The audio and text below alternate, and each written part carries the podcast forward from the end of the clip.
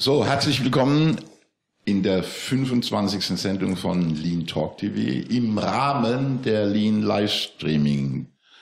Nein, im Rahmen von Stream Round the Clock. Ähm, ab heute werden wir wieder seriös.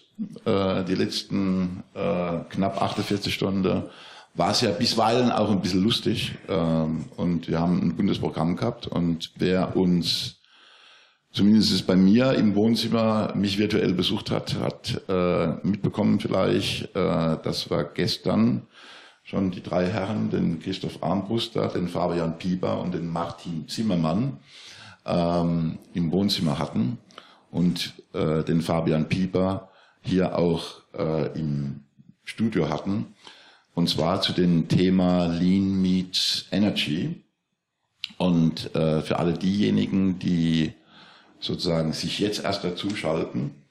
Äh, die drei äh, sind von Bosch Energy äh, and Building Solutions. And Building Solution. Ich, das war gestern schon äh, schwierig für mich. Ähm, weiß nicht wieso, aber ist so.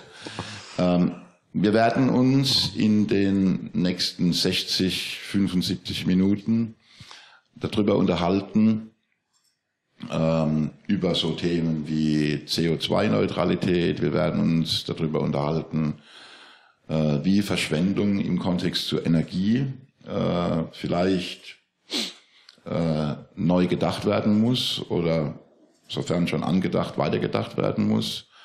Wir werden uns überlegen, ob wir die sogenannten sieben Verschwendungsarten aus dem Lean-Kontext vielleicht aufbohren müssen und Verschwendung insofern neu definieren müssen, in jedem Fall sollten, weil das Thema Energie, Verbrauch von Rohstoffen etc. pp. ja nicht nur äh, seit gestern oder Fridays for Future äh, äh, durch die Landschaft geht, sondern äh, ja schon eine ganze Weile äh, uns beschäftigt und äh, ich habe äh, gestern schon mal erwähnt, letzte Woche haben wir sozusagen sämtliche natürliche Ressourcen äh, aufgebraucht ähm, in diesem Jahr.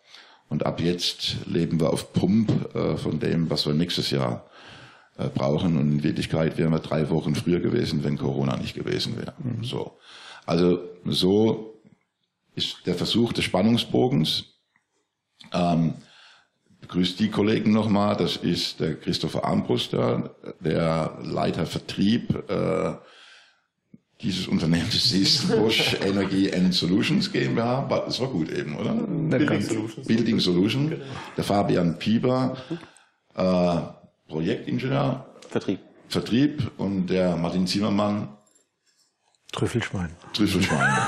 was es damit auf sich hat, kommen wir später nochmal dazu. Äh, ihr könnt, sofern ihr schon uns zuschaut, äh, wie immer in die Kommentarfunktion ähm, eure Anmerkungen, Bemerkungen, aber gerne auch, und das ist wichtig, Fragen äh, einbringen. Die Angela nimmt die wieder wie bei jeder Lean Talk TV Sendung entgegen ähm, und spielt die uns dann hier ins Studio rein. Warum äh, hier ähm, etwas steht, was zum ersten Mal in der Lean Talk TV Sendung steht, nämlich ähm, außer Wasser noch ein anderes Getränk. Ähm, hat einen ganz speziellen Grund. Wir werden das auch trinken. Ähm, wir werden versuchen, die Flaschen aufzumachen. Wir werden das dann, äh, dann auch trinken. Ähm, und ähm, ja, äh, wer will, äh, kann sich auch schon ein Bier holen. Das ist alkoholfrei im Übrigen. So. Äh, wir, wir wollen für alle diejenigen, die sich jetzt zum ersten Mal sozusagen thematisch und inhaltlich, äh, äh was wir ja auch schon seit Freitag mit euch äh, hier sozusagen veranstaltet haben, ähm, nochmal kurz ein Review machen. Also das heißt, wir wollen nochmal eine Schleife machen. Ähm, vorab, und das ist etwas, äh, was ich gestern äh, zum ersten Mal gehört habe. Äh, ich muss zugeben, ich habe keine Aktien von Bosch und von daher ist die Bilanzpressekonferenz äh, für mich nicht so relevant gewesen, auf der etwas verkündet worden ist unlängst. Äh, und zwar ist Bosch weltweit ähm, ab dem Jahr 2020 produziert CO2-neutral. Und zwar nicht, indem man sich Zertifikate kauft, was ja irgendwie auch eine Möglichkeit ist, sondern in der Tat äh, produziert Bosch äh, CO2-neutral. Und das ist, glaube ich, nicht allen bekannt und mir war es auch nicht bekannt. Und äh, lieber Christoph, äh, vielleicht sagst du da mal zwei, drei Sachen dazu oder, oder ihr. Ähm, das eigentliche Spannende ist, dass dieses Ziel, wenn man das so sagen darf, vor zehn Jahren ausgegeben worden ist bereits, nämlich als im Jahre 2010 ist das Ziel formuliert worden, äh, im Jahr 2020 äh, CO2-neutral zu produzieren. Und dann kann der Fabian sagen, was die sich als nächstes äh, vorgenommen haben. Das ist ebenso spannend.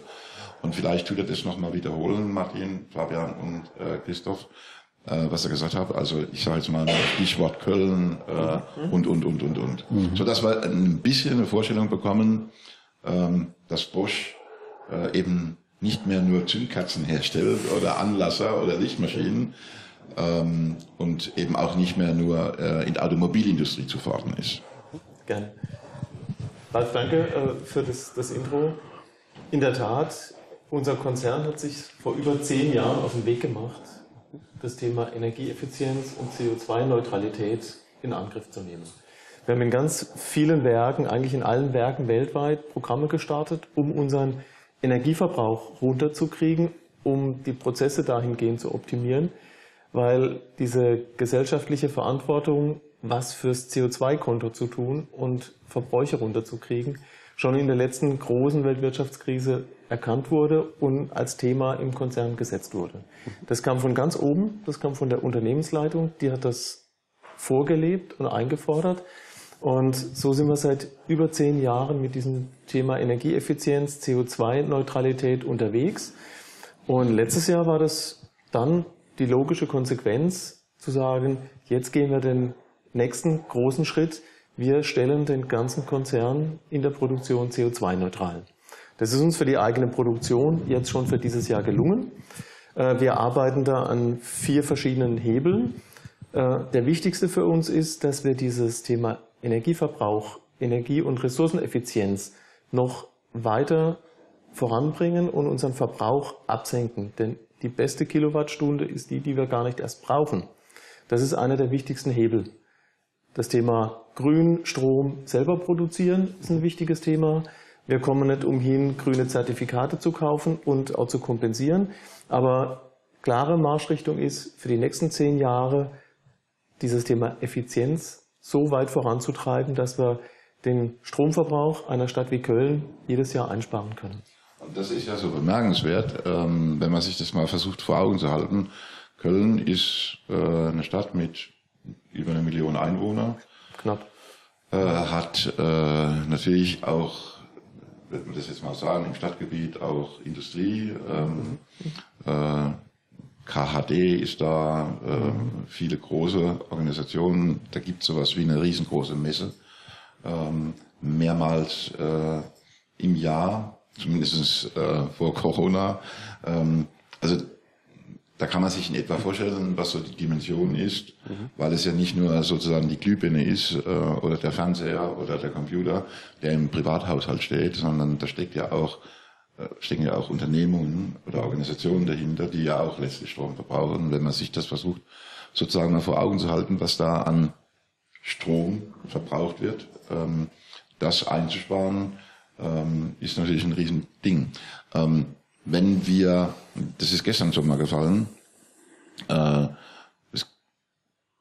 Stichwort Gebäudemanagement. Ne? Also wenn wir von Stromverbrauch oder von, von Energie reden, dann tut man das ja immer irgendwie mit dem Gebäude mhm. in Verbindung bringen. Und da fällt einem schnell ein, ja, wir könnten uns was Solarpanels auf, mhm. äh, aufs Dach legen, wir könnten Fenster dämmen, wir könnten gucken, mhm. ähm, äh, dass, dass das Mauerwerk entsprechend gedämmt ist, das Dach entsprechend gedämmt ist, also möglichst wenig äh, Energie, die ich erzeuge, die in dem Haus oder in dem Gebäude benötigt wird, äh, sozusagen äh, wieder das Haus verlässt, äh, so, ne, sondern da drin bleibt. Ähm, Energiemanagement ist weit größer. Mhm.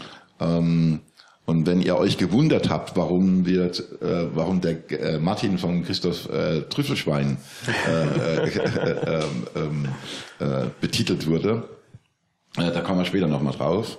Ähm, und Energieeffizienz, und das ist das, was ich gelernt habe bei dem allerersten Mal, wo ich das so intensiv gehört habe, bei dem Vortrag von Fabian im Rahmen der Seven Hours Lean das könnt ihr im Übrigen abrufen bei uns auf der Leanbase. Ähm, diese Aufzeichnung ist weit mehr. Bevor wir da tiefer einsteigen, Christopher hat beschrieben, vor zehn Jahren das Ziel 2020, jetzt sind wir an dem Punkt, wie sie erzeugen die Energie selbst. Ähm, und du hast gestern, das habe ich nicht mehr genau in Erinnerung äh, davon gesprochen, unser nächstes großes Ziel mhm. 2030 ist ja. was? Und vielleicht sagst du das mal. Also bis 2030 sollen eben durch Energieeffizienzmaßnahmen diese 1,7 Terawattstunden, die der Christoph gerade schon erwähnt hat, eingespart also werden. Stromverbrauch von Köln. Genau. Und zudem äh, geht es auch dann nicht nur um die eigene Fertigung, sondern auch um den gesamten Produktlebenszyklus, der mhm. sogenannte Scope 3. Ähm, und da geht es konkret um, das, äh, um die Einsparung von 15 Prozent. Das heißt, der komplette Lebenszyklus von dem, von dem ersten Teil, was von einem Zulieferer von Bosch kommt, was später dann in eine Waschmaschine reinkommt, bis hin eben zur Verschrottung dieser oder zur Zurücknahme dieser, dieser Waschmaschine, davon ebenfalls 15 Prozent CO2 einzusparen bis 2030. Das ist da auch nochmal eine ganz schöne Hausnummer, die da auf einen zukommt, wo man sich auch über andere Geschäftsmodelle ähm, bereits mhm. Gedanken macht. Ralf, und dann reicht es eben nimmer zu isolieren oder die Fenster dicht zu machen. Da müssen wir ganz tief in die Produktion und in die Prozesse mit einsteigen. Und das ist dann genau unser Thema. So, ähm, jetzt wollen wir mal das Geheimnis lüften ähm, äh, von Martin und äh, dessen Bezeichnung Trüffelschwein. Ähm, äh, und vielleicht auch mal den Bogen zu Martin zu mhm. Lean äh, versuchen, Lean zu bekommen, weil der Titel der Sendung lautet ja Lean Meets äh, Energy. Ähm, wir alle kennen äh, aus dem klassischen Lean-Kontext die Begrifflichkeit der Verschwendungsarten. Da kommt man sehr häufig auf Transport, auf Lager, äh, Fehler, äh, auf Prozesse, also die Klassiker. Und äh, nicht selten äh, wird zumindest in diesem europäischen Sprachgebrauch und der Übersetzung äh, der Verschwendungsarten auch eine Achte genannt. Und die Achte heißt dann beispielsweise, es wäre eine Verschwendung, das Know-how der Mitarbeiterinnen und Mitarbeiter nicht zu nutzen. Und äh, nicht, dass ihr äh, das so, äh, ja, dass ihr eine neue, noch eine zusätzliche neunte Verschwendungsart äh, sozusagen hinzufügen wollt, sondern das ist ja etwas eher so, was im, im Kopf dann äh, stattfindet, ist, was ihr sagt, wir müssen uns auch auf die Suche begeben, ähm, wo wir Energie als breiter Begriff äh, verschwenden. Klingt erstmal logisch. Und wir haben so die Klassiker, ne, das war was weiß nicht, die Geräte äh, ausschalten und nicht aus Standby laufen lassen. Also alles das, was wir so auch aus dem Haushalt kennen, äh, wo wir ja mehr oder weniger als private Menschen darauf achten, äh, dass wir äh, die Fenster nicht unbedingt klappen und unten drunter eine Heizung ist und die auf drei bollern, dass man Türen abdichtet, dass man Fenster abdichtet und so weiter und so fort. Wenn ich das jetzt, Martin, auf ein Industrieunternehmen versuche, mal zu, zu spiegeln. Ähm, dann haben wir gestern von OEE gesprochen, vielleicht ist das zu groß, um einzusteigen, aber hast du so zwei, drei Beispiele, äh, wo man vielleicht vorbeiläuft, äh, etwas mitbekommt, mhm. aber, in, äh, aber in Wirklichkeit gar nicht diesen Link im Kopf als Mensch hinbekommt, huch, da wird ja Energie verschwendet, zumal es ja nicht sozusagen meine eigene Energie ist, sondern die Energie des Arbeitgebers. Und wir wollen zum Schluss äh, auch nochmal darauf kommen, was denn das Mindset äh, ausmacht. Die äh, Veränderung im Mindset bedeutet von jedem Einzelnen von uns, der einfach als Beschäftiger in einer Organisation drin ist. Aber bevor wir da reingehen, so die Klassiker. Also ich fange mal an. Druckluftschlauch, ähm, hat irgendwo, was weiß ich, äh, ist irgendwo angeschlossen äh, und wird Zeit, wird der Schlauch porös und dann entweicht Druckluft, ja. bläst irgendetwas, ähm, wäre so ein Ding, kriege ich mit, aber kümmere mich nicht drum. Ja. Das ist, Warum äh, auch? Ja. Das ist nicht meine Druckluft. Respektive, vielleicht macht es der in der nächsten Schicht, kümmert sich drum. Ne? Das ist auch so ein, so ein, so ein Punkt, der dabei eine Rolle spielt. Aber ja, bleiben wir mal kurz bei der Druckluft. Interessanterweise ist es so, dass die Druckluft, ja, das ist die teuerste Energie in der Erzeugung und auch in der Nutzung dann im Bereich von meinem ähm, von meiner Produktion. Und es ist tatsächlich so, dass die meisten Druckluftleckagen da entstehen oder da sind, äh, wo man so gar nicht hört, weil es sowieso zischt. Ne? Rund 70 Prozent aller Leckagen sind innerhalb der Maschine und die treten auch dann auf, wenn die Maschine läuft. Ne? Und das kriegen dann die wenigsten äh, Werker eben mit, weil sie ja sowieso auch schon den ganzen, die ganzen anderen Geräuschkulissen mit sich haben. Da hinzugucken ist dann tatsächlich auch die Aufgabenstellung von einem, von einem Druckluftmanagement, von einem, von einem Gesamtkonzept in einem Rahmen von einer, ja, von einem, ja, von einem, von einem Managementsystem, das die Instandhaltung äh, beinhaltet. Und dann kann man diese Leckagen sicherlich richtig äh, identifizieren und dann eben auch abdichten. Das, Wenn wir da können sprechen, dann sprechen wir halt eben nicht nur von Druckluft, sondern wir reden im Zweifel von irgendeinem Betrieb an irgendeiner Maschine, wo eine Dichtung ist äh, und so weiter und so fort. Ja. So Sachen fallen einem halt dann auch auf. Wenn man jetzt zum Beispiel durch eine Produktion läuft und da sind Hydraulikaggregate, die da stehen, die sind vielleicht hm, nicht unbedingt so gewartet, wie man sich das wünscht. Dann hat man auf der einen Seite die Situation, dass diese Hydraulikaggregate, die ja Maschinen und Anlagen antreiben sollen, dass die unter Umständen zu ungewollten, ungeplanten Stillständen führen, weil sie eben aussteigen zum falschen Zeitpunkt. Und dieses, ja, diese hm, nicht ausreichende Wartung führt dann auch dazu, dass ich eben Lager da drin habe, die alt sind, die zu entsprechenden Verlusten führen, Leckagen drin habe, die dazu führen, dass dann die Ölpumpe viel länger und äh, äh, intensiver laufen muss, also eigentlich laufen muss. Das heißt also, die, das Auffinden von Verschwendung in der Form, dass ich halt sehe, da ist ein Mangel, in Anführungsstrichen ein Mangel, ähm, der hat äh, nicht nur einen Einfluss auf die Produktivität meines Gesamtsystems, sondern gleichermaßen über eine, ja, ich nenne es meistens Wechselwirkung, über eine Wechselwirkung in die Energie- und die Ressourceneffizienz hinein. Und dies, dies äh, ja, wenn du das dann beides auf der Ebene dir betrachtest, dann fallen dir diese Dinge auf. Und äh, wir haben das versucht gestern mal so am Beispiel ähm, vom OEE e, äh, versucht herzuleiten. Mhm. Und äh, beim OEE geht es ja darum, äh, wie häufig eine Maschine, eine Anzahl oder in Prozent ausgedrückt, äh, wirklich im Sinne ihrer ureigensten Anschaffung äh, sozusagen genutzt wird, um mhm. das sehr vereinfacht zu sagen. Und wir wissen alle, es gibt gute Gründe oder es gibt Gründe, warum eine Anlage nicht genutzt wird, beispielsweise weil ein Auftragswechsel stattfindet und gerüstet werden muss, mhm. zum Beispiel. So.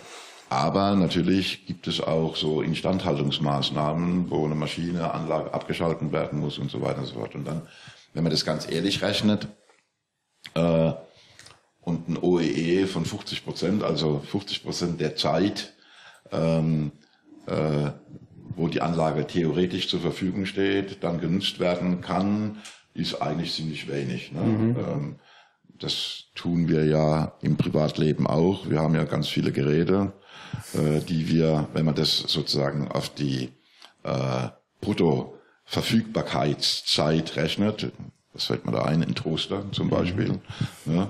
ähm, gemessen an 24 Stunden, ja, ist das verschwindend gering. Also so. Ähm, aber ein Toaster hat halt eben jeder, braucht man oder braucht man auch nicht, Eierkocher vielleicht auch und so weiter und so fort. So, und jetzt kommt's in Bezug auf eine Anlage, die kostet ja unter Umständen ein bisschen mehr wie ein Toaster. Und jetzt identifiziere ich sozusagen die, nicht nur die Zeit, sondern auch die Gründe, warum diese Maschine nicht oder Anlage nicht produziert. Mhm. Also nochmal, äh, da fährt irgendein Werkzeug zurück, ist nicht produktiv. Richtig. Ähm, da muss eine Maschine äh, weil ich intern nicht rüsten kann, extern gerüstet werden. Maschine nicht produktiv. Ähm, sie muss vorbeugend instand gehalten werden, nicht produktiv. Und dann könnte es ja so einen Punkt geben, Störungen als Allgemeinbegriff. So. Ähm, und ich habe mir das von gestern und heute versucht so zu übersetzen und hatte in der Tat wirklich auch gar nicht dieses, ja, diese Sensibilität. Natürlich geht es um Störungen, die gucke ich mir an und äh, kenne dann irgendwelche Gründe. Mhm. Und was ich nicht mache, ist, ich frage nicht den Instandhalter, sag mir mal, warum ist denn das passiert? Und dann könnte es ja sein, dass der sagt, naja, das ist deswegen, äh, weil wir Öl nachfüllen, also das konstruiere ich jetzt natürlich, weil wir Öl nachfüllen müssen. Und dann höre ich auf zu fragen. Mhm.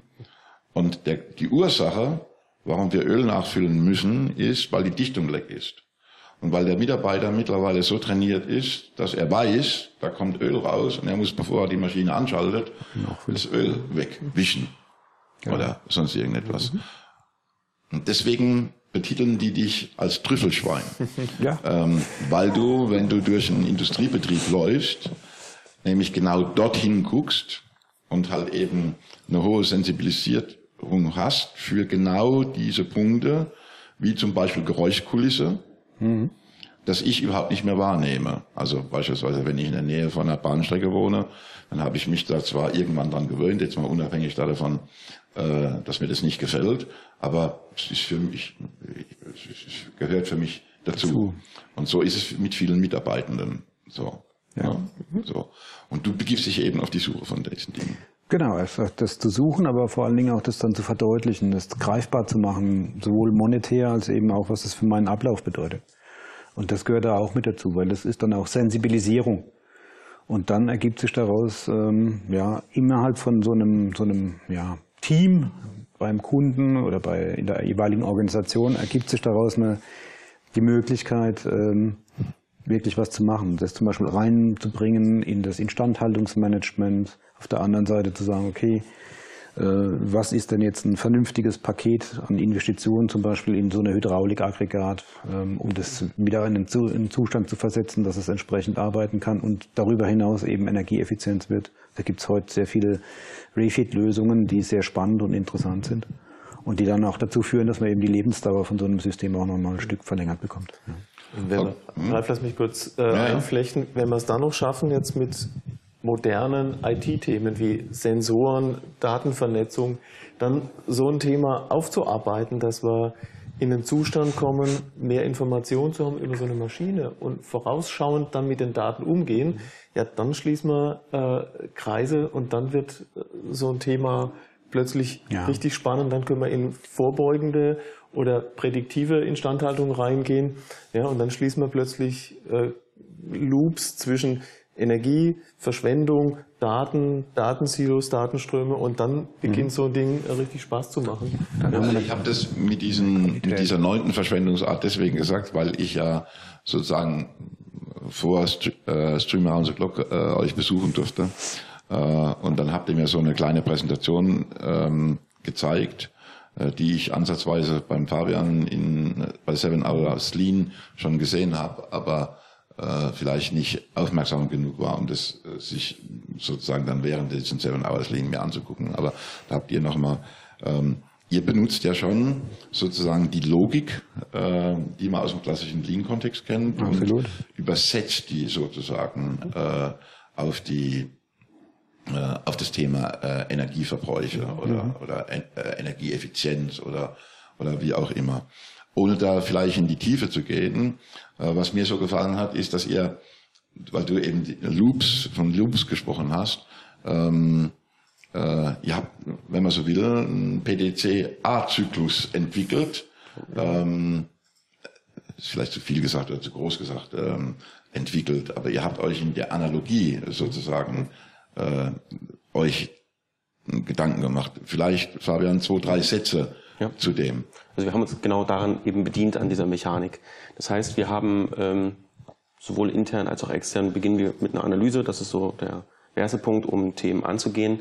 Es, uns geht es aber auch genauso um die Realisierung dieser Themen und dann eben den Loop jetzt zu schließen, zu sagen, nachdem ich jetzt was umgesetzt habe, möchte ich auch weitere Maßnahmen finden, um den Schritt wieder weiterzukommen, um immer weiter meinem Ziel nachzukommen.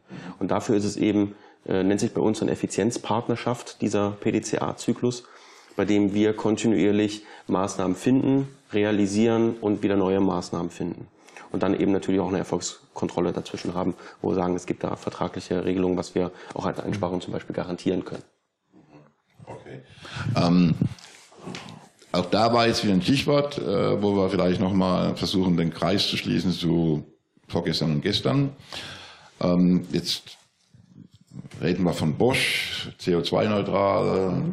Ähm, kann man vielleicht sagen, ja, Bosch muss das tun, weil es in, weil es nicht nur ein großes Unternehmen ist, eine große Organisation, die weltweit in ganz vielen unterschiedlichen Bereichen von der Waschmaschine über äh, den Toaster, äh, was weiß ich nicht, über, der, über den Wasserkocher bis hin in die Automobilindustrie unterwegs ist. Und da hat man immer auch, je größer man ist, hat man auch eine Vorbildfunktion. Und auch, wenn man auch ein Unternehmen ist mit so einer so einer großen Geschichte ähm, wie Bosch, ne, äh, muss man sich sozial und was weiß ich auch engagieren und so weiter. Und jetzt könnte man sagen, okay, ja, ne, nutzt ihr vielleicht auch als für Marketing oder so. Und das muss man sich vielleicht auch nochmal sagen. Ihr seid äh, innerhalb von Bosch seid ihr so eine eigene Abteilung, ja, oder eine Sparte. Einheit, Oder, ja. bitte? Eine Einheit. eine Einheit, ähm, deren Geschäftsmodell einfach ist, sozusagen nicht nur sozusagen das intern sozusagen zu treiben, sondern, und das ist ja auch legitim, ähm, soll ja auch durchaus ein Geschäftsmodell sein, so habe ich es verstanden, dieses Know-how und diese Dienstleistungen, die damit einhergehen, sozusagen, darf man sagen, verkaufen, anzubieten, äh, anderen Organisationen zu unterstützen und so weiter. Bevor wir da reingehen, Angela, haben wir überhaupt, guckt uns überhaupt jemand zu um diese frühe Zeit? Ja, es gucken wirklich einige zu. Und gibt es vielleicht die eine oder andere äh, Bemerkung? Sie wünschen euch allen erst einmal einen guten Morgen. Hey, Gut. Schön. Es sind auch keine Fragen eingegangen, sondern lediglich Informationen sammeln, zuhören. Gut, wunderbar. Ähm, also, äh, ihr bietet es an. Ähm, und wir hatten gestern sozusagen, oder äh, weil wir vorhin auch davon gesprochen haben, äh, dass auf dem Shopfloor brauchst du eine bestimmte Sensibilität. Ähm, ähm, jetzt ist klar, dass ihr, wenn so ein Auftrag angenommen wird von euch, ähm, ihr entweder engagiert werdet vom Top-Management, ähm, ähm, euer Ansprechpartner ist das Top-Management, Werksleiter, Geschäftsführung und so weiter und so fort. Ähm, und ich dann in diesem Kontext die Frage gestellt habe, deswegen auch meine Einleitung, ähm, okay, jetzt Konzerne, klar, BASF, Bosch, Daimler, VW, die müssen sich mit so Themen beschäftigen, nicht nur wegen der Öffentlichkeit, sondern weil da ja auch enorme Potenziale sind, also wenn ich mir die Menge an Geld versuche da äh, vorzustellen. Ähm, das Rückgrat der deutschen Wirtschaft ist ja aber der Mittelstand, was immer auch der Mittelstand sein mag, ja. Da gibt es ja unterschiedliche Definitionen. Wenn ich die EU-Definition nehme, dann sind es größer als 250 Mitarbeiter. Ähm, und ich hatte euch gestern die Frage gestellt, äh, merkt ihr auf Top-Management-Ebene im Mittelstand, also gemessen an dem Einsparungspotenzial äh, äh, im Vergleich zu Konzernen wie ihr, könnten wir ja gerne nochmal von dem gleichen Potenzial oder sogar mehr äh, Potenzial sprechen, wenn man das jetzt Ja. versucht, den gesamten Mittelstand äh, zu, zu spiegeln. Ähm, ähm, ist der Mittelstand, das Top-Management im Mittelstand im Kopf da, Christoph, äh, dass ihr nicht mehr nur akquirieren müsst, sondern dass ihr direkt auch angesprochen werdet? Also das merken wir jetzt sehr, sehr deutlich. Ja, vor zehn Jahren, fünf Jahren war das Thema CO2 ja, noch bekannt, aber das war ein Thema in der grünen Ecke. Das hat sich komplett gewandelt. Ja? Seit Fridays for Future, seit äh, das Thema äh, Klimawandel so präsent ist, auch an den familiären Tischen zu Hause bei den Geschäftsführern, äh, ist da ein, ein Wandel in den Köpfen zu spüren. Und das merken wir in unseren Gesprächen.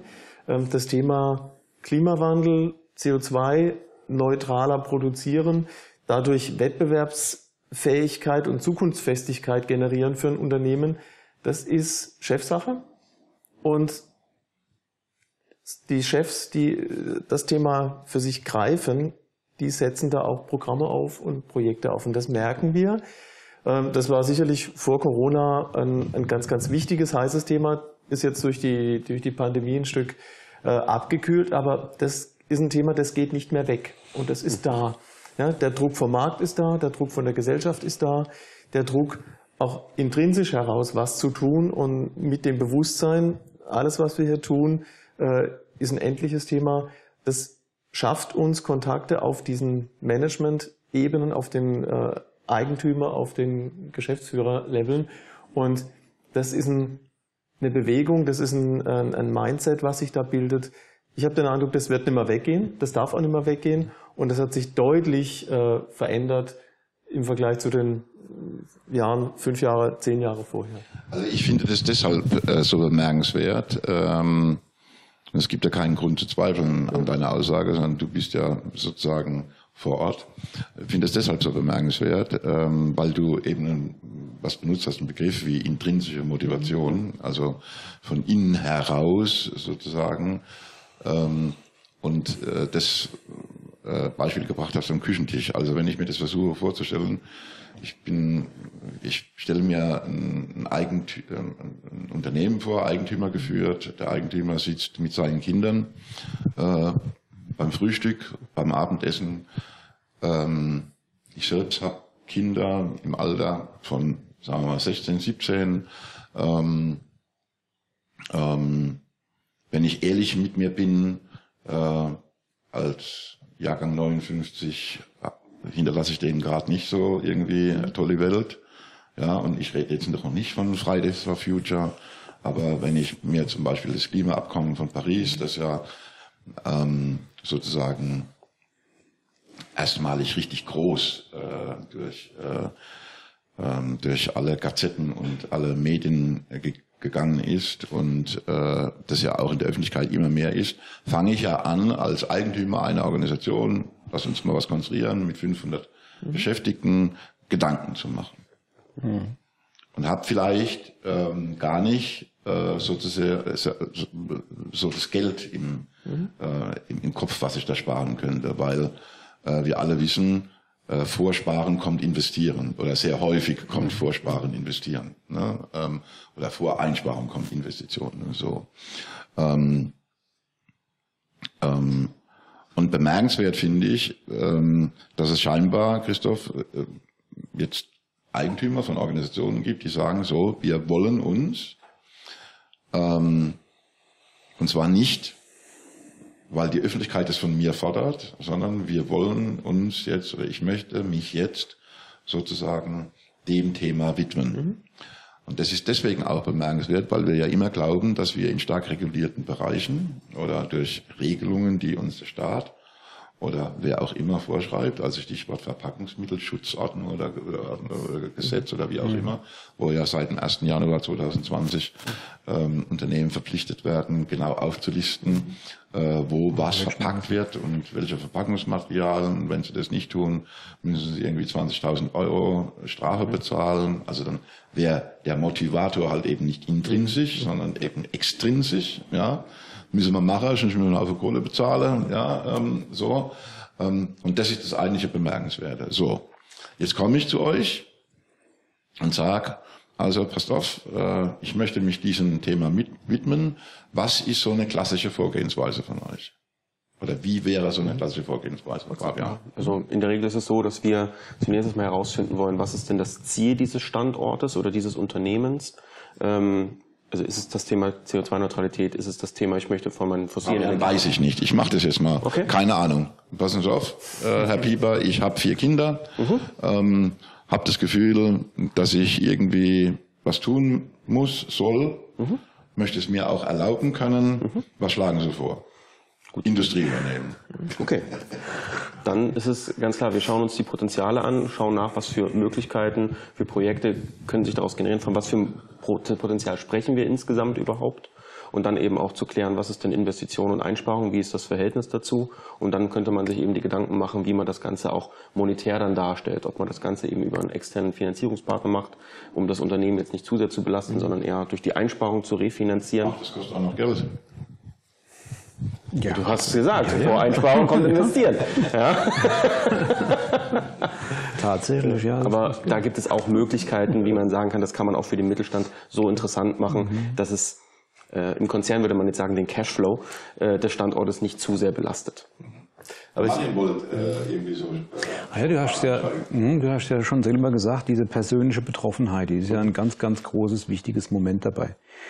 Und wenn ich erstmal persönlich betroffen bin, dann ist eigentlich, äh, was mir am meisten hilft, im ersten Schritt jemand, der mir hilft, diese persönliche Betroffenheit in das zu überführen, wo ich überhaupt einen Einfluss drauf habe. Und deswegen, wenn wir zum Beispiel in diesem Start-up-Workshop, wie wir es nennen, wo wir uns zusammensetzen und wir tatsächlich auch nach einem gemeinsamen Ziel suchen, dann geht es schon darum, dass wir im Vorfeld auch schon mal die Beteiligten, also die Verantwortlichen danach fragen, wo siehst du denn deine Einflussmöglichkeiten auf mhm. dieses Thema innerhalb von deinem Einflussbereich? Was kannst du denn machen?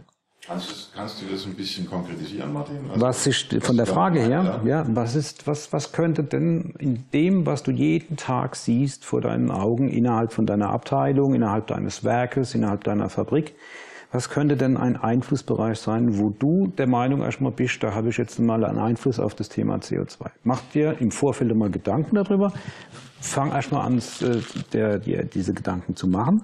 Und wenn wir uns dann zusammensetzen, dann haben wir auf einmal eine Möglichkeit, auf der Basis aufzubauen. Mhm. Weil da kommen dann so Sachen raus, wie dass man äh, als Unternehmer ja, den, die Werksfahrräder zur Verfügung stellt, die dann die Möglichkeit bieten, dem einen oder anderen Mitarbeiter auch mit dem Fahrrad auf die Arbeit fahren zu können.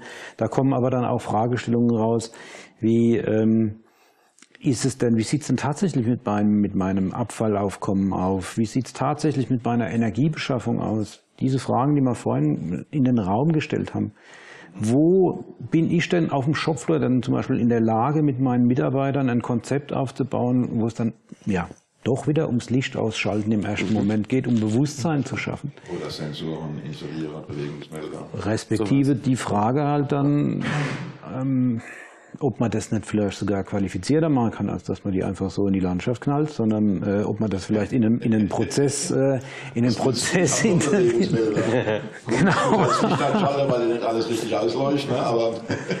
ja, und, aber das ist, das ist dann wieder kontraproduktiv. Also wenn du das ein Stück weiter denkst, dann ist das äh, ist eine, eine Maßnahme, die nicht funktioniert, macht mehr kaputt als, äh, als eine Maßnahme, die halt funktioniert. Ja. ja. Und diese Nachhaltigkeit, dieses nachhaltige Verhalten auch innerhalb von einer Organisation, wo man sagt, guck mal hier, ähm, wenn wir was angehen, dann setzen wir das auch um. Das sind alles Dinge, die da dazugehören, die aber auch das Thema Mindset widerspiegeln und aus meiner Sicht ganz wichtig, unternehmerisches Handeln und Denken, gerade im Mittelstand. Mhm. Und das gehört für mich an der Stelle ganz, ganz intensiv zusammen. Ja? Also ähm, du hast das Beispiel mit dem Fahrrad gebracht. Ich hatte das ja gestern auch ähm, angedeutet. Mhm. Ähm, ein Kunde im klassischen Lean-Kontext von uns hat ein Mittelständler, Eigentümer geführtes Unternehmen, der hat ähm, die Idee gehabt, aus zwei Gründen, um das mal zu benennen, ähm, Elektrofahrräder äh, anzuschaffen. Ähm, jetzt kann man da natürlich sehr emotional äh, diskutieren und ja, und die Batterie und selber, seltene Erden und so weiter und so fort. So.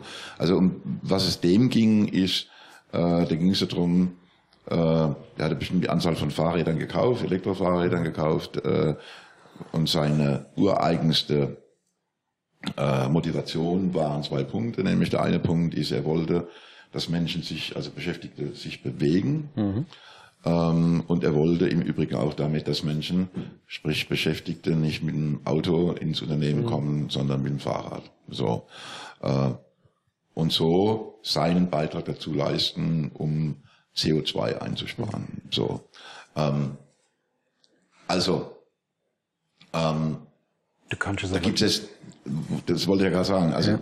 wenn man da mal anfängt, anfängt drüber nachzudenken, dann können, könnten es so ja, ich weiß gar nicht, aber ich nenne das jetzt mal so, so Fahrräder sind so Goodies, Ne? Ja, ähm, das ist dann ein Leuchtturm, der, der das mal, ist dann, der, ja, ja. Da kommt erzeugen. dann auch gerne ja. die Regionalpresse und sagt, ah, mhm. Unternehmen 4711, äh, tralala und Hopsasa, stellt jetzt den Mitarbeitern Fahrräder zur Verfügung und so weiter und so fort. Aber in Wirklichkeit ist es ja sozusagen öffentlichkeitswirksam. So ist es. Mhm. Aber die eigentliche Verschwendung findet ja aber anders statt. Genau. Also der nächste Schritt könnte sein, dass man sich Gedanken über die interne Logistik dann macht. Und zwar auch mit dem, mit dem Feature, dass man sagt, wie kann ich denn tatsächlich hier mit, mit euch, liebe Mitarbeiter, die Anzahl der Fahrten reduzieren. Wir hatten vor einiger Zeit ein Projekt, da ging es darum, dass wir, sagen wir mal, zwischen, also es war ein Standort, zwei Fabrikhallen, dazwischen eine öffentliche Halle. Und ähm, die Koordination dieses Ablaufs hat dann dazu geführt, dass die einen kompletten Sprinter gespart haben. Also die haben nur noch ein Fahrzeug dran gehabt, das sie dann einmal am Tag da rüberfahren lassen. Und das ist ein Riesenhebel gewesen. Das ist sowohl monetär als auch sagen wir mal, die Auswirkung auf den, auf den Ablauf als solches. Mhm. Ähm, hat eine große innere Wirkung gehabt. Ja. Und okay. das steht für mich im Kontext mit solchen Fragestellungen nach draußen auch. Ja. So, ähm, jetzt möchte ich noch auf den Punkt und dann also ich habe so gedanklich habe ich noch äh, zwei Kapitel äh, und das zweite Kapitel hat so zwei Punkte und im ersten Kapitel der Fortsetzung dieses Gespräches ähm, möchte ich in die Investition kommen, weil es eben, weil ihr eben nicht nur und das ist das Entscheidende sozusagen eine Beratungsdienstleistung macht mhm. äh, im Sinne von äh, ihr äh, unterstützt mich sozusagen äh, Verschwendung aufzuzeigen, sondern er hilft mir, das auch umzusetzen. Ähm, also, ihr habt selbst durch die äh, eigene Anwendung bei Bosch sozusagen ja nicht nur unglaublich viel gelernt. Ihr seid ein Technologie, oder Bosch ist ein Technologiekonzern, nochmal, der nicht nur Waschmaschinen, Toaster und äh, äh, Zündkerzen herstellt, sondern der in diesem allgemeinen Kontext Industrie 4.0 äh, auch andere Produkte und Dienstleistungen anbietet. Das heißt, wenn ich das, das Thema sozusagen auf Bosch selbst spiegle, habt ihr nicht nur unglaublich viel Erfahrung ähm, gesammelt, wo was funktioniert, wo was nicht funktioniert, was sinnvoll ist, was nicht sinnvoll ist, wie eine mögliche Vorgehensweise sein könnte. Das heißt, da partizipiere ich als Mittelständler sozusagen von diesen von den Erfahrungen und den Fehlern, den ihr, die ja. ihr gemacht habt. Ja. Denen, ja. ja, natürlich. Mhm. so. Das heißt also, das ist das, das, das Know-how, das ihr mir mhm. zur Verfügung stellt. Ähm, ihr könnt mir auch, wenn ich es richtig verstanden habe, auch dann, wenn ich diesen Schritt gehen will, über diese äh, zur Verfügungstellung von Know-how auch Technologie zur Verfügung stellen. Äh, und, jetzt komme ich zum Thema Investitionen, Vorsparen kommt investieren. Äh, ihr würdet auch sogar mit Partnern äh, mir die Möglichkeit einräumen, dass wenn ich es tun möchte, das auch noch zu finanzieren beispielsweise. Lass mich mal ganz kurz dieses, diese Kapitel nochmal sortieren. Ja. danke für, die, für den Bogen. Ähm, nach dieser ersten Analysephase, die, wo wir die Trüffel suchen, ist natürlich aber wichtig, dass wir das in ein, in ein Gesamtprogramm einbauen. Dass das nicht Einzellösungen sind, die irgendwann verpuffen, sondern da kommt ein Gesamtprogramm raus, äh, dass man mit einzelnen Leuchtturmprojekten, aber mit nachhaltigen Themen in die Dauer reinkommt. Und das ist dann genau unser Punkt. Äh, uns ist nicht die Beratung wichtig, sondern wir wollen auch die Umsetzung vorantreiben, so dass das, was an schlauen Ideen in der Mannschaft steckt, äh, dazugekommen ist durch Erfahrung, ähm, dass wir das in die Umsetzung bringen und dass das dauerhaft bleibt, dass das auch nicht mehr weggeht.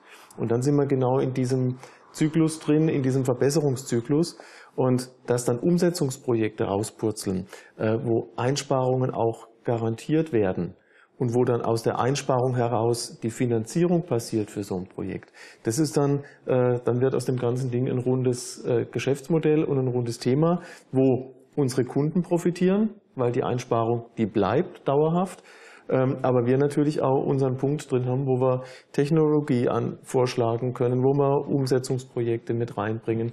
Und dann wird aus so einem anfänglichen Analyseprojekt, einer Beratung, Ideen, entsteht ein gesamtes Programm für eine Umsetzung, so dass dann am Schluss für unsere Kunden äh, ein effizienterer, ein wirtschaftlicherer, ein wettbewerbsfähigerer Standort bleibt in diesem Gesamtkontext. Äh, wo geht die Reise hin mit uns im Thema Ressourceneffizienz, im Thema CO2.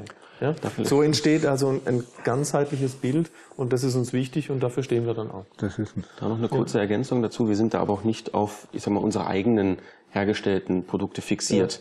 Also wir sind der Technologie offen, was das Ganze angeht. Wenn wir es haben, können wir es mit einbringen, kann aber auch genauso gut von jedem anderen kommen. Also die Technologie muss bestimmte Voraussetzungen erfüllen, Genau. dass sie das Genau. leistet. Genau. Und die muss nicht von Busch sein. Richtig. ja. Die kann, Kann. die habt ihr natürlich im Koffer drin, aber die, Wir haben ja auch nicht alles. Und das ist vielleicht aber auch ein ganz wichtiger Moment, also das in die Realität ziehen von diesen Potenzialen, von dessen, was wir wirklich dort vor Ort gefunden haben. Und das halt nicht nur einmalig. Und die Garantie, die, die bringen wir mit. Also wir stehen dann dafür gerade für das, was wir äh, als Trüffelschwein entdeckt haben und gesagt haben, okay, so und so viel ist da an Potenzial drin und dafür stehen wir gerade. So, jetzt gucke ich nochmal zu Angela.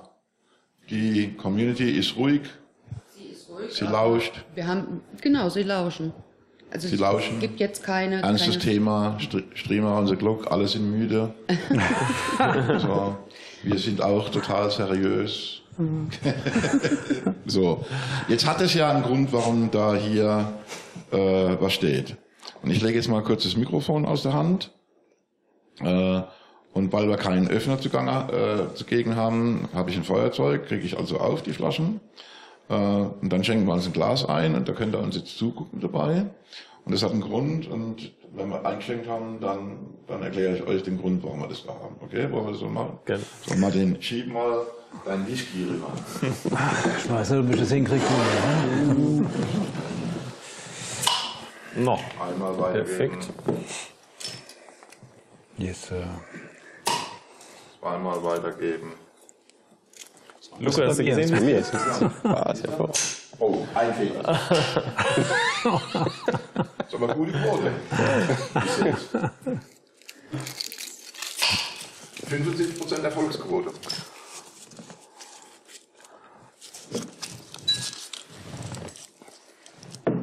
Das ist vielleicht dann noch ein paar dabei, ne? Was ich nicht.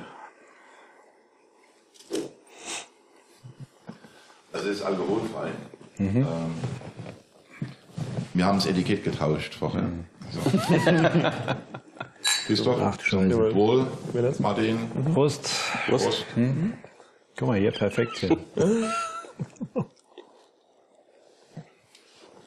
Übrigens für all die, die nicht wissen, ähm, äh, diese Dame, die da abgebildet ist, Das ist die Hildegard. hat einen Namen, die heißt Birgit. Birgit. So, ähm, das ist Brothaus, für alle die, die es nicht kennen, das ist eine badische äh, Tradition, Brauer, äh, Brauerei. Ähm, und das ist das Zäpfle, das Tannezäpfle, was man da trinke. Ähm, und äh, man äh, beachte den badischen Wappen, also ein wenig äh, äh, Werbung für die äh, beste Region in Deutschland, müssen wir jetzt schon machen. Ah, ich, glaub, ich habe die Vermutung, dass ich habe die Vermutung, dass irgendwelche Schwobe zugucken. By way, vielleicht schon ganz Schwobe-Sänger zugucken. Angela, bitte. Das weiß ich jetzt nicht, aber ähm, erstmal liebe Grüße von Guido Dresen. Aha, ja. Und So. er schreibt, na endlich, Tannezäpfle am Morgen vertreibt Kummer und Sorgen. also Sie haben das schon gleich erkannt, was es Okay, ist. super. So, Vielleicht noch eins von mir, lass die bitte drauf. Ne? Also diese Kappen, die werden zu 95% recycelt bei denen dort. Ne? Wenn, aber nur, wenn sie mit Wenn zurückkommen. abgeben. Wenn, zurückkommen, wenn sie ja. zurückkommen. okay, ja. Das ist schon ein cooles Ding. Ja. So, jetzt hat es ja einen Grund, warum wir hier ein Bier tun. Und es ist in der Tat alkoholfrei und es ist das Tannenzäpfle, das ja am Morgen Kummer und Sorgen vertreibt. Ähm, du hast, lieber Fabian, ähm, im Rahmen von diesen Seven Hours Lean genau nicht nur das Bier vorgestellt, sondern du hast das vorgestellt, was ihr in dem Kontext, den wir jetzt seit gut gerne 50 Minuten besprochen haben, ähm, bei Rothaus äh, umgesetzt habt. Und das ist, wenn ich das richtig in Erinnerung habe, über das, was wir jetzt in dem Kontext reden, irgendwie vor drei, vier, fünf Jahren passiert. Also wir blicken sozusagen jetzt äh, in die Vergangenheit mhm. aus guten Gründen. Äh, wir versuchen in den nächsten 10, verbleibenden 10, 15 Minuten eine kurze Reise zu machen, mhm. nämlich aus der Vergangenheit in die Gegenwart und dann vielleicht abschließend nochmal äh, in die Zukunft zu blicken. Aber das ist ja scheinbar, oder also nicht scheinbar, ich weiß es, weil ich es kenne, ein wunderbares Beispiel dafür, was bereits vor vier, fünf Jahren äh, möglich war. Ja, ja, ja. Nämlich genau in dem Kontext, thematischen Kontext, über den wir uns seit 50 Minuten unterhalten, Fabian. Also ähm, das Unternehmen Rothaus hatte das Ziel, CO2-Neutralität oder CO2-neutraler zu werden. Und da ähm, einmal der, der Hauptpunkt in der, in der Bierbrauerei Dampf, Dampf benötigt und diesen Dampf eben möglichst klimaneutral herzustellen. Darum, darum ging es bei diesem Projekt. Und das haben wir realisiert mit einem ähm, ja, mit einer Anlage, die aus nach, nachwachsenden Rohstoffen, in dem Falle Holz. Und uns mal für alle diejenigen, die jetzt nicht so jeden Tag ein Bier brauen. Ähm, Warum also nicht? Man könnte sagen, das ist dampfbefreites Bier. Sprudel doch, da kann Dampf drin. dampfbefreites Bier. Also ich trinke gerne Bier, habe jetzt aber so gerade den Produktionsprozess von Bier jetzt nicht das so präsent. Ja gut, dann, dann bitte, genau. Für, vom Bierbrauer für die Bierbrauer. Okay. vom, vom Hobbybrauer äh, ah! zum, äh, zum Profibier. Alles klar. Ich, ich brauche beim Bierbrauprozess äh, für die Mais und für die Würze unheimlich viel ja. Energie, um sie zu kochen. Ja. Und auch über längere Zeit. Wasser? Ich habe Wasser, ich habe dann das Malz. um das Wasser zu erzeugen, äh, warm zu machen mit der Malz genau, und so weiter. Ich, ich muss das Wasser erwärmen, dann kommt äh, das Malz dazu, dann erwärme ich das eine gewisse Zeit lang, dann kommt der Hopfen dazu, dann koche ich die, die Würze, bis dann der, äh, das Produkt entsteht, äh, aus dem dann nachher die Gärung passiert und der Alkohol und das, das tolle leckere Bier entsteht. Der Prozess ist sehr energieaufwendig. Und die Rothausbrauerei liegt im Hohen Schwarzwald, umgeben vom, vom Wald. Und was liegt denn da näher, als diesen nachwachsenden Rohstoff Holz zu verwenden, um diese Energie, diesen Dampf fürs Bier äh, zu produzieren? Und genau das war die Idee in diesem Projekt. Wir nutzen heimische Energieformen in Form von Holz aus der Umgebung, haben kurze Wege, haben einen nachwachsenden Rohstoff, der verwendet wird. Und so steckt jetzt in jedem Tannenzäpfle Dampf aus Biomasse aus einer Hackschnitzelanlage, die wir konzipiert, geplant, gebaut und auch finanziert haben dort bei der Rothaus Brauerei, steckt da drinne. Ein schönes Beispiel, wie man vor zehn, fünf Jahren das Thema Nachhaltigkeit schon angegangen hat und jetzt auf der Energie-Input-Seite sich deutlich grün gestellt hat und deutlich nachhaltig und deutlich energieeffizient geworden ist. Das war ein ganz wichtiger Schritt auf der Energieinfrastruktur, auf der Inputseite. Was bringe ich rein in den Prozess? Also ja? Christoph, Entschuldigung, wenn ich unterbreche. Ähm, heißt es, dass ich, also ich konstruiere das jetzt, heißt es, dass bevor ihr da drin wart und mit den, äh, mit den Unternehmen das realisiert habt, was du eben beschrieben hast, dass ihr die Hackschnitzel vorher, was weiß ich nicht, aus Finnland hertransferiert als Beispiel oder, Keine oder gar keine Hackschnitzel benutzt habt. Im, Im hohen Schwarzwald wurde Öl verbrannt für sowas. Wie ja? bitte? Ja, mhm. wir haben also den Brennstoff Öl ersetzt durch Hackschnitzel aus, aus der Umgebung. Das war ein erster ganz, ganz großer und wichtiger Schritt. Ja? Also ich muss mir das vorstellen, das Wasser wurde gekocht sozusagen über über einen Öl, Ölkocher. Ja, genau. Über einen Ölkocher, ja. sag ich mal. Ein Ölkessel, wie man ihn vielleicht von vor 20 okay. Jahren noch zu Hause kennt. Mhm. Äh, so kam das zustande. Und heute wird, werden Hackschnitzel aus der Region verwendet dafür. Ja? Ganz wichtiger Schritt. Lass aber das Thema ja, Äh, Schreiten und Schritt äh, nochmal nehmen. Ähm, ich habe bewusst erwähnt, dass wir jetzt von der, von der Input-Seite kommen, von der, wie kommt die Energie ins Unternehmen. Äh, und jetzt ist genau unser nächster Schritt, der wichtig ist, wie verwende ich dann die Energie im Prozess und wie komme ich denn dann an die Flaschenreinigung, an die, die großen Kupferkessel, die jeder so kennt, wie komme ich an die ran? Ich habe dann nicht nur Wärme, die ich brauche, ich habe auch Druckluft in diesem Prozess. Ja? Ich habe hinterher oder eine Flaschenreinigung, ich muss das, die, die Flaschen ja auch sauber kriegen, dort habe ich auch wieder Energieverwendung. Was für Spülprogramme habe ich in den Waschmaschinen? Also du siehst, wir kommen vom ganz groben, was kommt ins Unternehmen rein, immer tiefer in die Prozesse rein.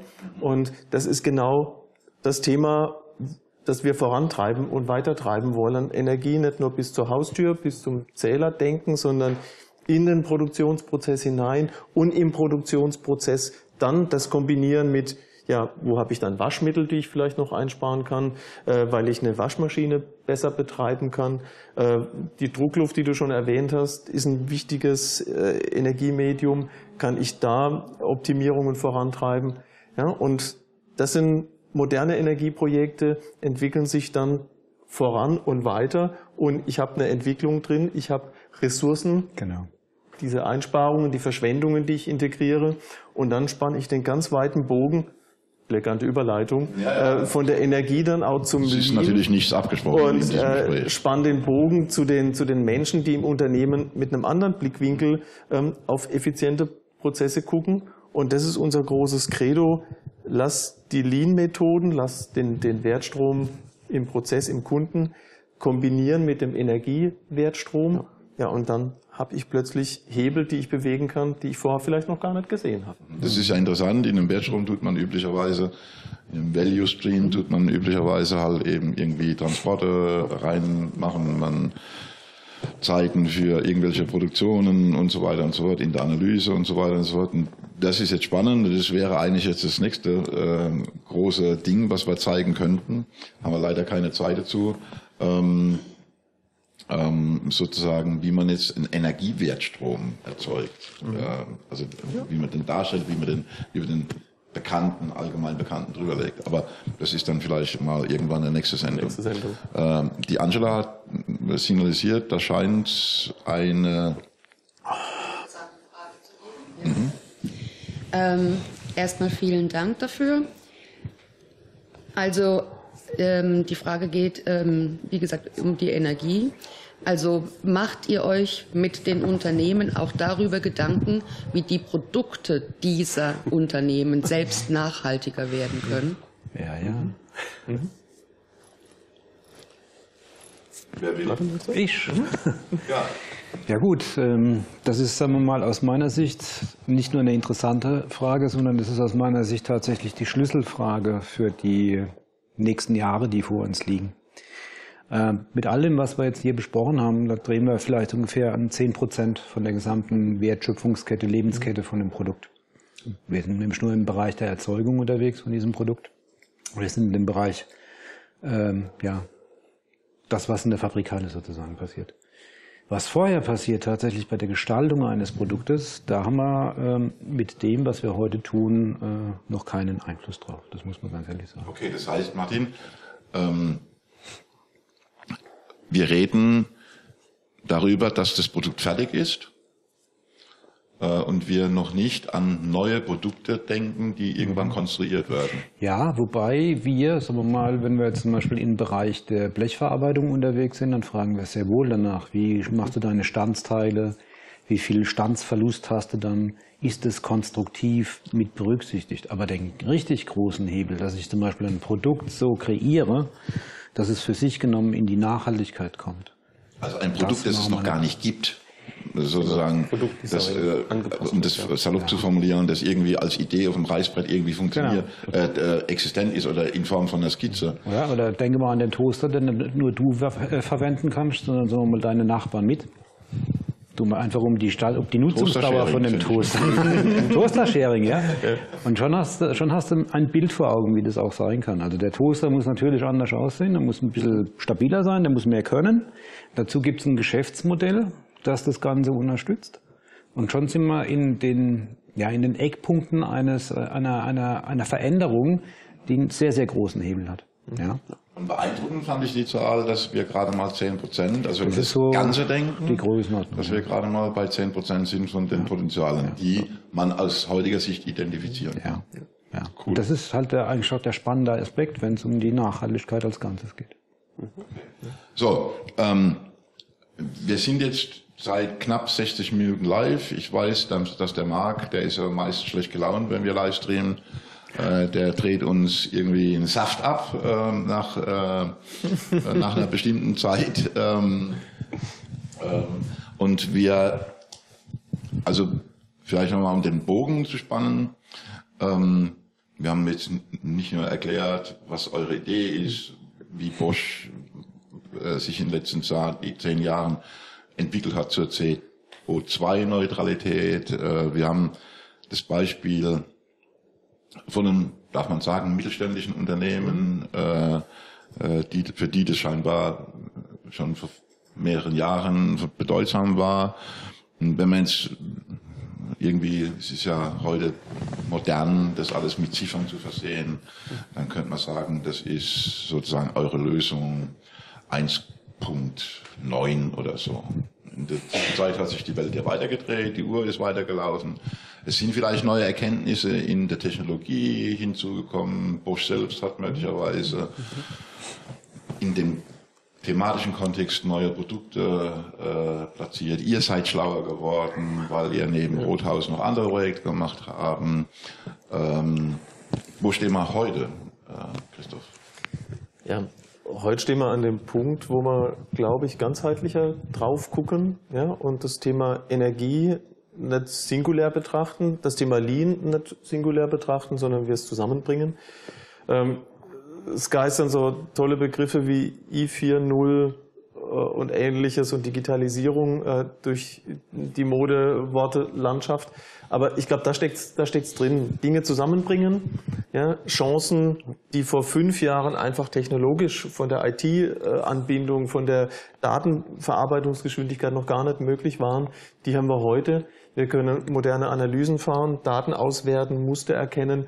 Und wenn man sowas äh, in die tägliche Arbeit auf dem Shopfloor und dort passiert ja eigentlich das, äh, das Wichtige, das Elementare, das dort zusammenbringen, wir haben es gestern beschrieben mit über den Tellerrand gucken und Leute zusammenbringen. Äh, das gepaart mit den Möglichkeiten, die wir heute haben, ich glaube, dann sind wir äh, in einem ganz wichtigen Schritt in die Zukunft, ja, mit viel intrinsischer Motivation und ähm, auch starkem Druck aus der Gesellschaft. Ich glaube, da wird in den nächsten Jahren ganz viel entstehen. Da werden Projekte aus dem Boden sprießen, die heute vielleicht noch als Leuchtturm belächelt werden, aber wir werden sie dann in der Realität haben. Ja. Also ähm, einer der wesentlichen Punkte, also ich glaube, also als ich habe keine Ahnung von dem, was ihr tut. Äh, ich meine, ich meine das zu verstehen. Mhm. Ähm, ihr drückt ja auch so ein bisschen die ganze Zeit schon seit einer Stunde und gestern, vorgestern und so auch ein bisschen schlechte Gewissen, weil man sich ja auch so ein paar Dinge äh, da äh, auf die Stirn holt, wo man zu Hause irgendwie macht. Aber natürlich geht's, also es sind die einfachen Dinge wie Mülltrennung zum Beispiel, ne, aber äh, Mülltrennung macht man ja, weil man vorher Müll erzeugt hat. Ne?